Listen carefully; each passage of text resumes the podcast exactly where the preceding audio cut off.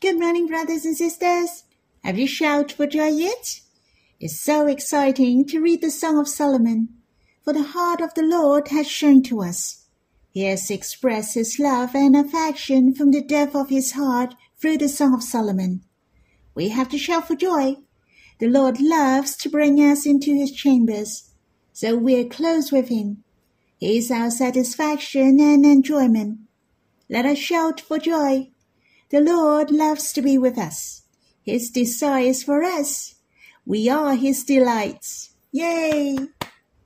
It's so precious. We are the Lord's darling love. The longer I believe in the Lord, the more I treasure the Song of Solomon. It takes the whole Bible to tell us the appreciation and desire of the Lord, for it is necessary. It is so easy to hear someone call you, Hey, beautiful, or Hi, handsome. I think you will not take it seriously. Even if you heard it, you would disagree with that. For it is a casual compliment, but a sincere commendation means a lot to you.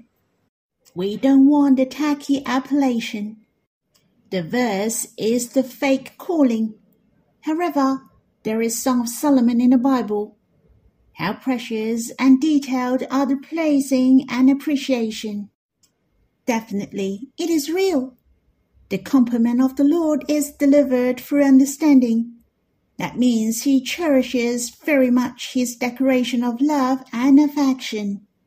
Not only he sees our appearance, our behavior, he even knows our innermost.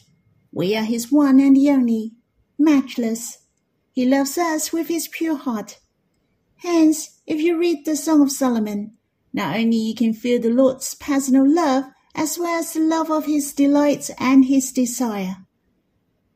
I'd like to sing a hymn with you in Song of Love 184, His Delights and Desire.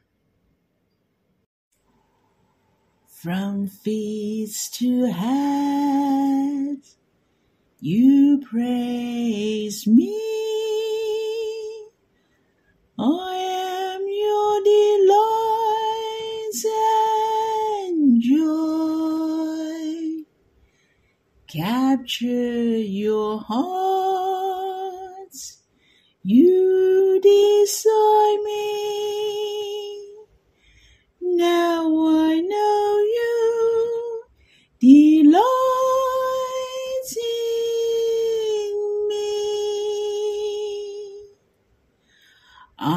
sad as a sealed on your heart, as a sealed upon your arm. The flames of love is strong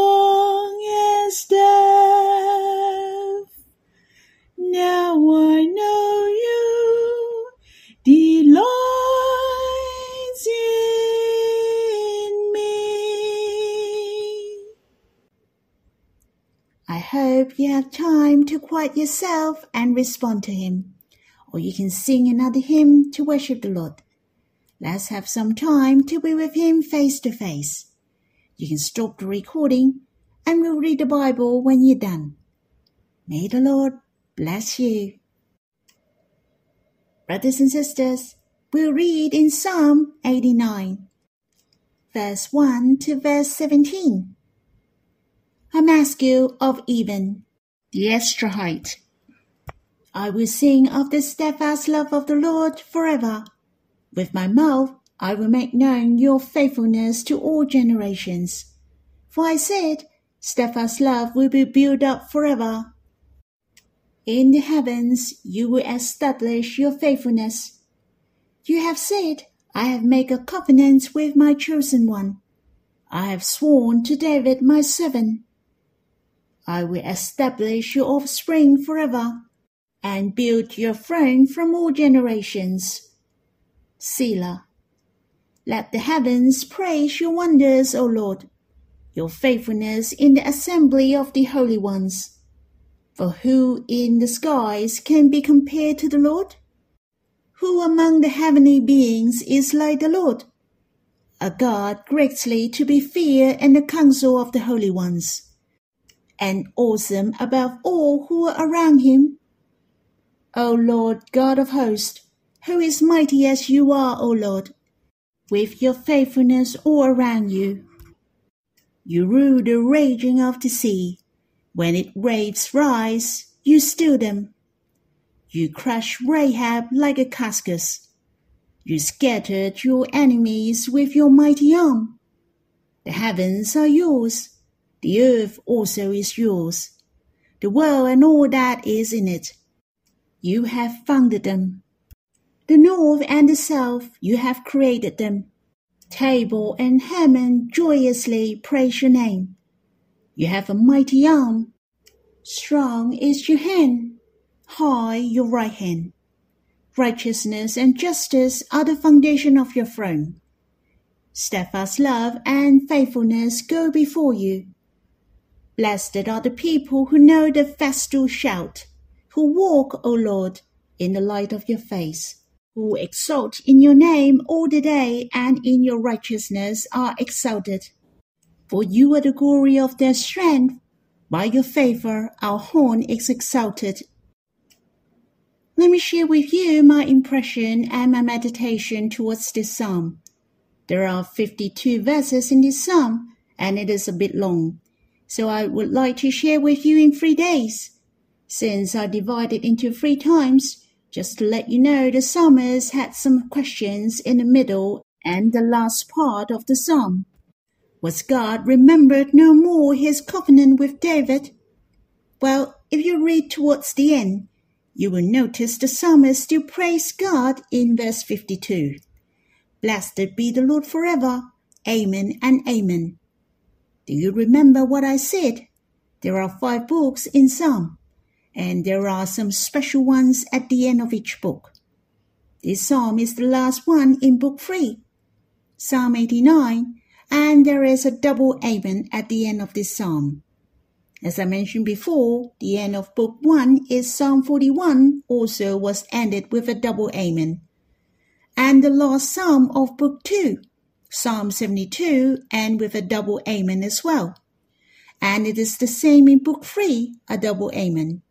But do you know what is the ending of the last Psalm in Book 4 and Book 5?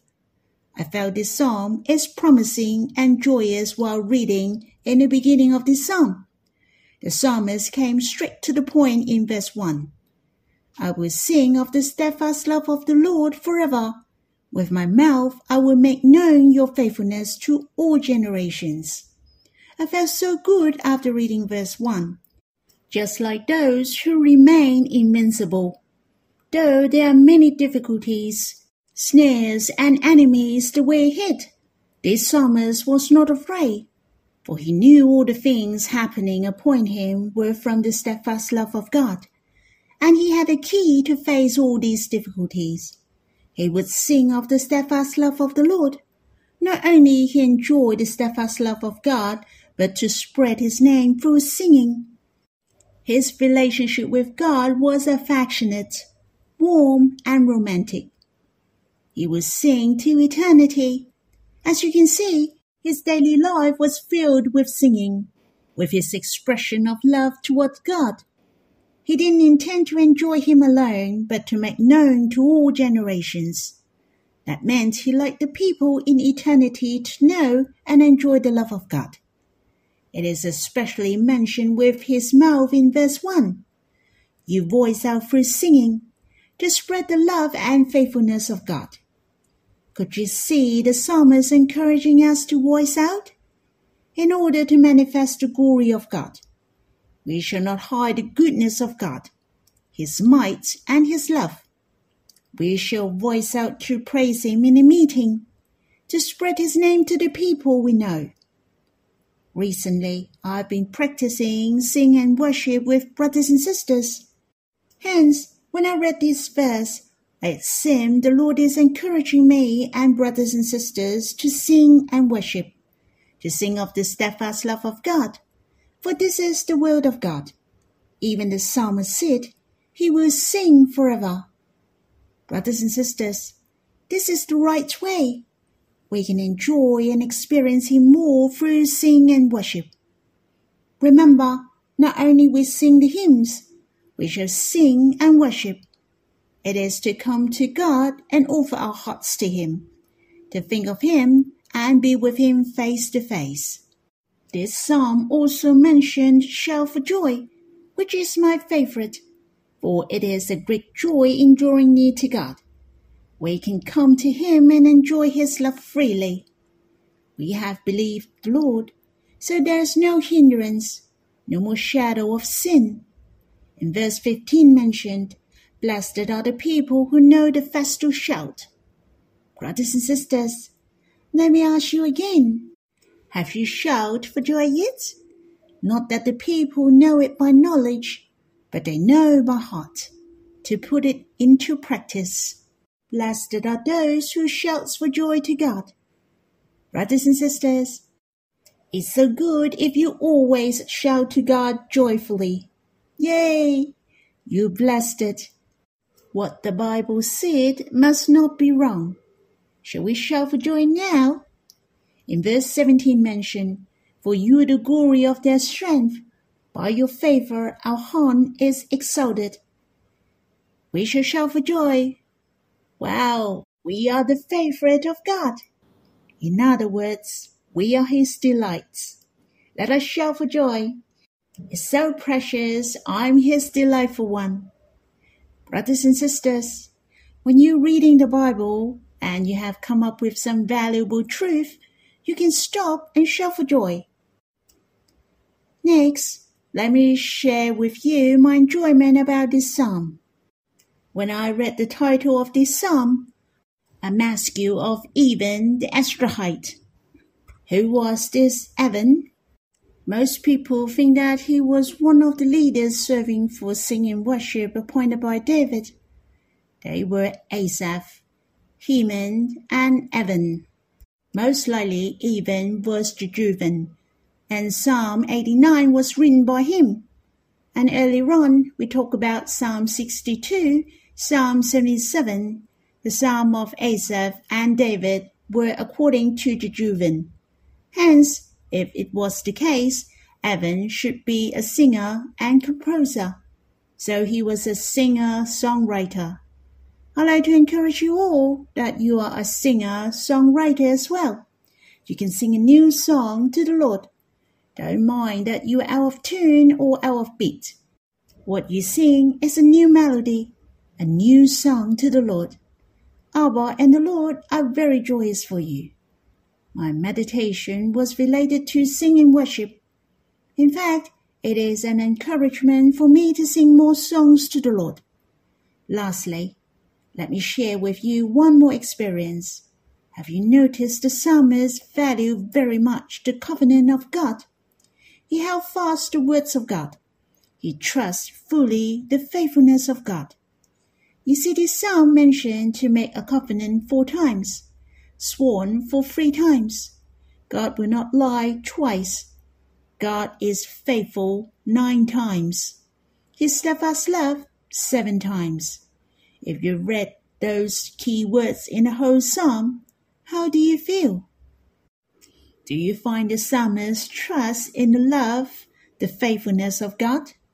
He held fast all these through the faithfulness of God and his promises though the psalmist did have questions in the middle and the later part of the psalm. Yet I didn't feel he was confused. Instead, I found his faith was very solid. Firstly, he trusts in the nature of God, his characters. He trusts that God is love and faithful. As he said in verse 1, he will sing of the steadfast love of the Lord forever his mouth I will make known your faithfulness. He also trusts the steadfast love of God will be built up forever. In the heavens you will establish the faithfulness of God. Not only the psalmist trusts that God is merciful, he also trusts God is strong. In verse 8 mentioned, He is the Lord of hosts. Nobody is as mighty as you. God is able to rule the raging of the sea when it rains rise. God is able to still them. And the world and all that is in it, God made them. In verse 11 mention, the heavens are His, the earth also is His. The north and the south, He created them. As you can see, the confidence of the psalmist was derived from his knowing of God, the heart and the might of God. He is infinite. Definitely, his experience came from his closeness with God in nature and where God created. He saw all the wonders of God. He believed the heart of God to him. On the other hand, the faith of the psalmist came from the words of God. Take a look at verse 3. You have said, I have made a covenant with my chosen one. I have sworn to David my servant. The psalmist mentioned God made a covenant with David, and at the same time, he mentioned God wouldn't violate his words. For God is faithful and honest. In verse 1, the psalmist mentioned he will make known the faithfulness of God to all generations. In verse 2 mentioned in the heavens, God will establish his faithfulness. And in verse 14 mention, steadfast love and faithfulness go before you. And from verse 18 onwards, continue to proclaim the faithfulness of God. Brothers and sisters, I'm pleased by the heart of God to me from this psalm, because it is the declaration of God. It is not my imagination. We shall believe the words of God in order our faith is confirmed. We cannot be convinced in a matter without criterion. And the Word of God is the best criterion.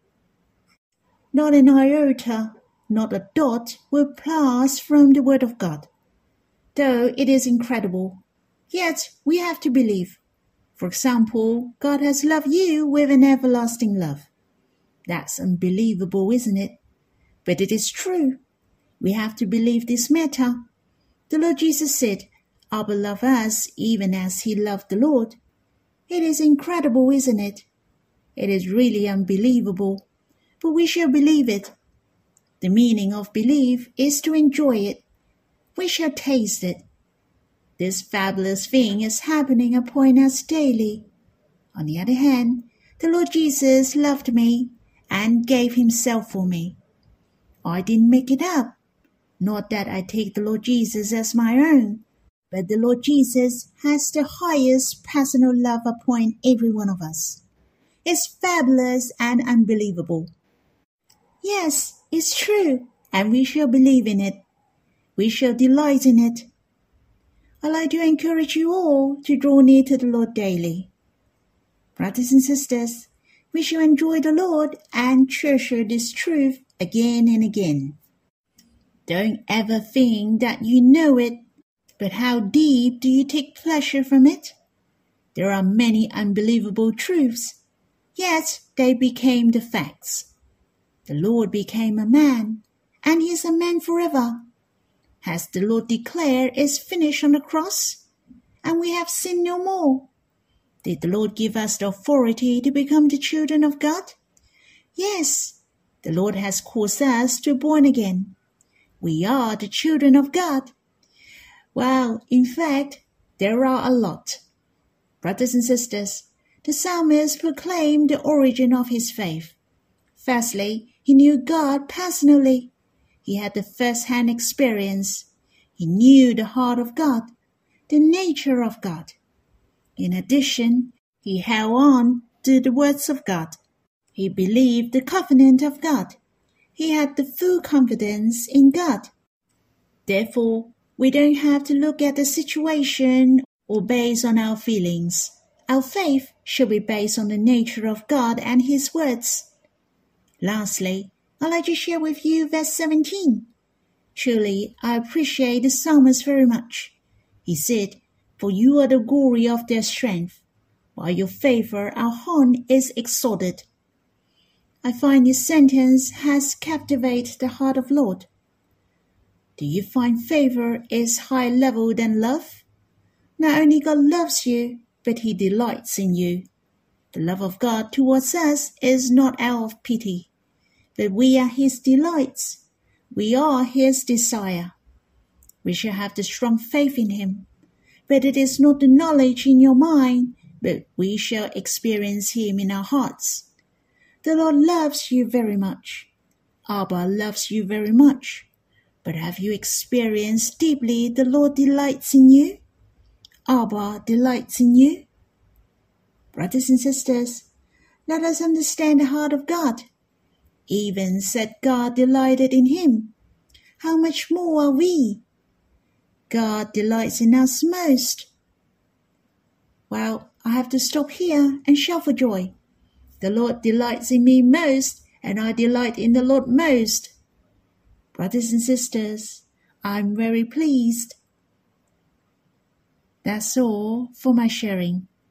I'm unable to share with you one by one, for there are many verses, which is very precious. I hope you have time to read again verse 1 to verse 17. Let's draw near to the Lord alone and enjoy His personal love for you. Though it is unbelievable, yet we can experience Him deeply, and He's so real. May the Lord bless you.